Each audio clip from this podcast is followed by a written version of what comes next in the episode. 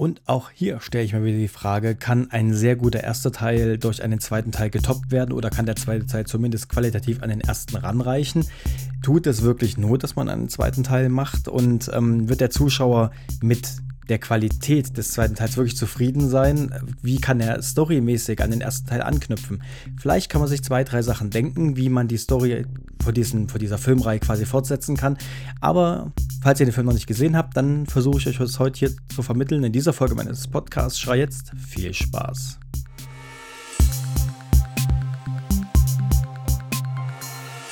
Und damit herzlich willkommen zu einer neuen Folge meines Podcasts. Heute geht es natürlich um den Film Der Prinz aus Samunda 2 aus dem Jahre 2021. Und wenn ich richtig gerechnet habe, sind das mal knallhart 33 Jahre zum ersten Teil.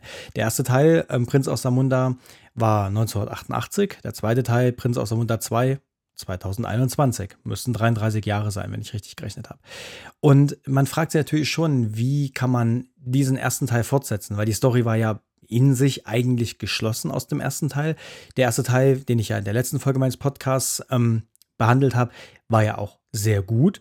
Und ähm, wie ich auch schon dort gesagt hatte, ich habe den zweiten Teil als Anlass genommen, auch den ersten Teil nochmal zu schauen. Also quasi jetzt in Anführungszeichen ist jetzt eine Filmreihe geworden, die ganze Filmreihe nochmal zu schauen. Weil ich wollte jetzt nicht mit dem zweiten Teil einfach anfangen, weil ich kannte den ersten Teil natürlich von früher schon, ist aber so lange her gewesen. Also so im, im Grund, in den Grundzügen kannte ich den Film natürlich auch noch, aber man will ja doch wieder besser in der Story drin sein, also habe ich mir den ersten Teil natürlich nochmal angeschaut und dann darauf halt folgend den zweiten.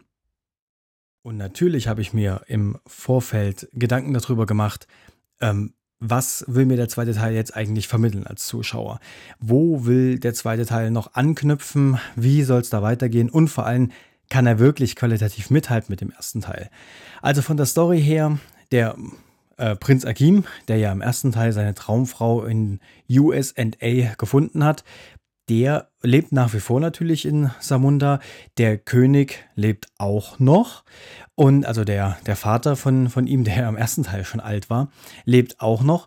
Und ähm, ja, die, die, eigentlich ist alles soweit gut und eigentlich hat der Prinz, also hat Akim auch gar nicht vor, nochmal in die USA zu gehen.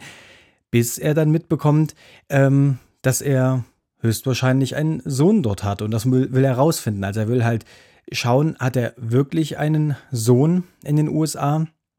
Oder sind das vielleicht nur Gerüchte oder wie auch immer?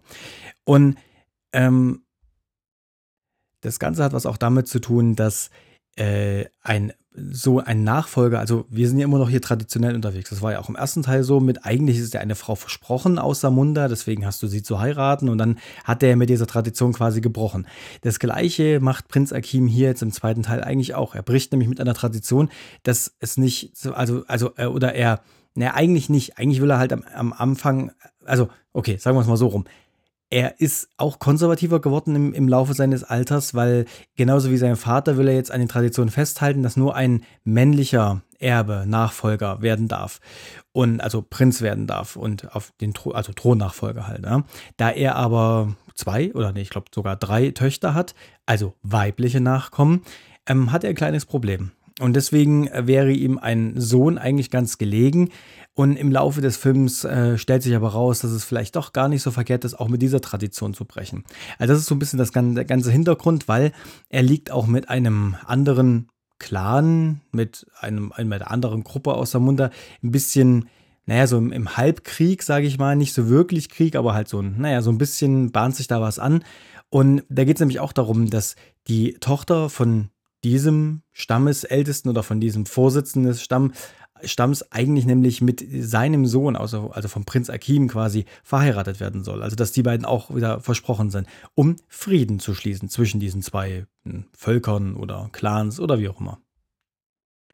Also ihr seht schon, ist doch ein bisschen komplexere Story tatsächlich. Ich glaube, ich, ich, bin mir auch nicht sicher, ob ich alles 100% richtig wiedergegeben habe. Ich habe den Film ja auch nur einmal gesehen, also kann gut sein. Verzeiht es mir, wenn ich das ein oder andere leicht durcheinander bringe.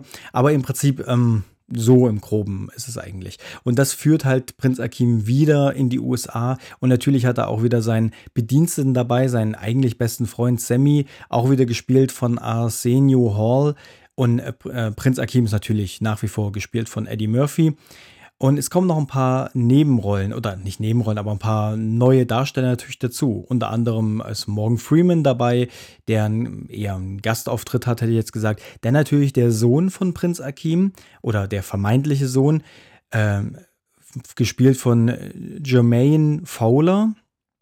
Ähm, die Prinzessin ist natürlich auch wieder dabei. Und ganz witzig, was ich persönlich sehr witzig fand oder sehr cool fand und auch eine kleine Überraschung war, ist, dass von diesem zweiten Clan, von diesem anderen äh, Stamm quasi, ist der Vorsitzende oder der, der Händler, der, der mit Prinz Akim dann so ein bisschen verhandelt und der ja seine Tochter da an den Mann bringen will, im wahrsten Sinne des Wortes, ist Wesley Snipes. Finde ich eigentlich sehr cool und hat, er hat auch eine sehr coole Rolle und verkörpert die auch sehr gut.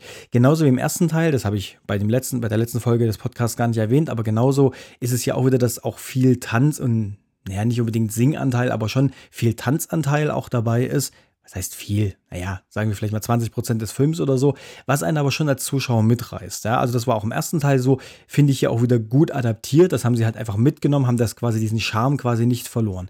Nichtsdestotrotz ist es halt auch ein bisschen, die Zeit hat sich geändert. Ich meine, da liegen drei Jahrzehnte dazwischen. Da hat sich einfach ein bisschen was geändert. Auch das Schauspiel hat sich leicht geändert. Die Stimme, also die Synchronsprecherstimme von ähm, Eddie Murphy hat sich geändert.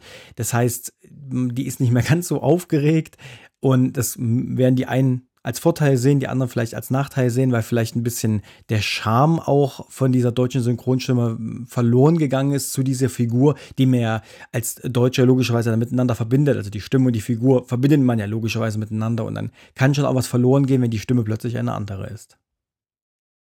Und natürlich spielen auch die drei Töchter von Prinz Akim hier eine große Rolle und er als Vater natürlich, er als ähm, Prinz und dann König und so weiter. Also hier viele Stricke, die auch wieder zusammenführen, die auch aus der Vergangenheit dann plötzlich nochmal aufgenommen werden, wo man ja eigentlich dachte, dass da gar keine sind, die sie aber indirekt ergeben haben. Sowas wie, er hat seine Traumfrau im ersten Teil gefunden, jetzt hat er halt drei Töchter. Ich meine, das ist ja die logische Entwicklung irgendwo und das wird ja hier auch wieder dann aufgegriffen. Automatisch, aber eben indirekt, aber trotzdem automatisch aufgegriffen und weitergeführt.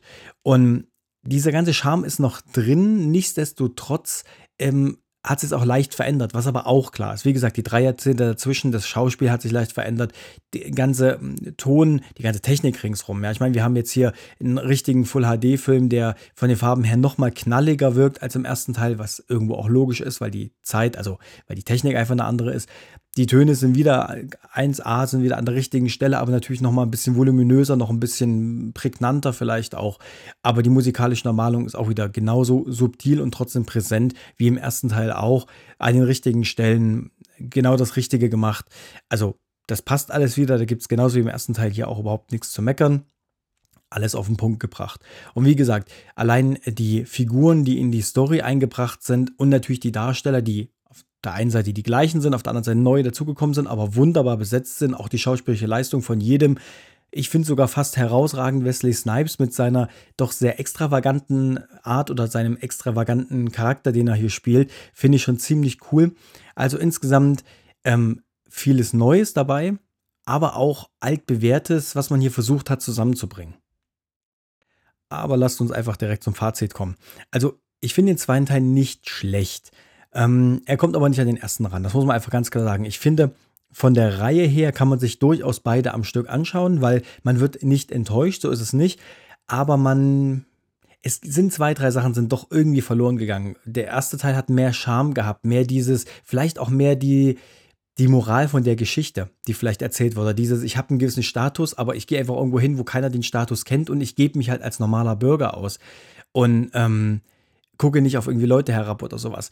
Das ist hier nicht so. Ich finde halt auch gerade der, der Sohn und die Mutter des Sohns, also die, ähm, ja, die Affäre oder wie auch immer man das nennen möchte, ähm, die im ersten Teil, die ja im ersten Teil nicht rauskam, die aber im zweiten Teil dann aufgegriffen und erzählt wird. Also eine Story, die man im ersten Teil als Zuschauer gar nicht gesehen hat. Finde ich sehr gut gemacht. Also es ist an sich sehr gut integriert. Ich finde die die Schauspieler sind auch gut. Die Charaktere sind schwierig, finde ich. Die haben nicht, eben nicht mehr so den Charme wie aus dem ersten Teil. Das ist ein bisschen schwierig, weil man vergleicht natürlich automatisch diesen zweiten Teil hier auch mit dem ersten Teil und da kommt einfach nur mal nicht ran, weil der Charme etwas verloren, verloren gegangen ist. Man erwartet einfach als Zuschauer mehr und gerade wenn man halt einen sehr guten Film hatte, der auch sehr, wie, wie soll ich sagen, herausragend war, also der auch im Gedächtnis bleibt, dann ist es natürlich schwierig, mit dem zweiten Teil 30 Jahre später daran richtig anzuknüpfen. Und hat man hier auch nicht ganz geschafft. Nichtsdestotrotz ist es kein schlechter Film. Es ist ein, wie ich finde, sehr guter Film. Wenn er für sich alleine stehen würde, wäre er sehr, sehr gut. Ähm, aber halt mit dem Hintergrund des ersten Teils ist er eben nicht ganz so gut. Das ist nun mal leider in der Relation zu sehen und da kommt er eben nicht ganz so ran. Ist halt leider einfach so. Nichtsdestotrotz kann ich ihn auf jeden Fall empfehlen, man sollte sich, wenn dann, wirklich beide Teile anschauen. Gut, ich hoffe, ich konnte euch ein bisschen was über den zweiten Teil erzählen und ich hoffe, ich habe nicht zu viel gespoilert. Ähm, wie gesagt, schaut euch beide Teile an. Schlecht sind sie auf jeden Fall. Also vor allem der erste Teil ist sehr gut und dann den zweiten danach kann man auf jeden Fall machen. Ähm, wenn ihr mir schreiben wollt, könnt ihr das gerne machen unter podcast.schrei.jetzt und ich hoffe natürlich, wir hören uns bei der nächsten Folge meines Podcasts wieder. Bis dahin, ciao.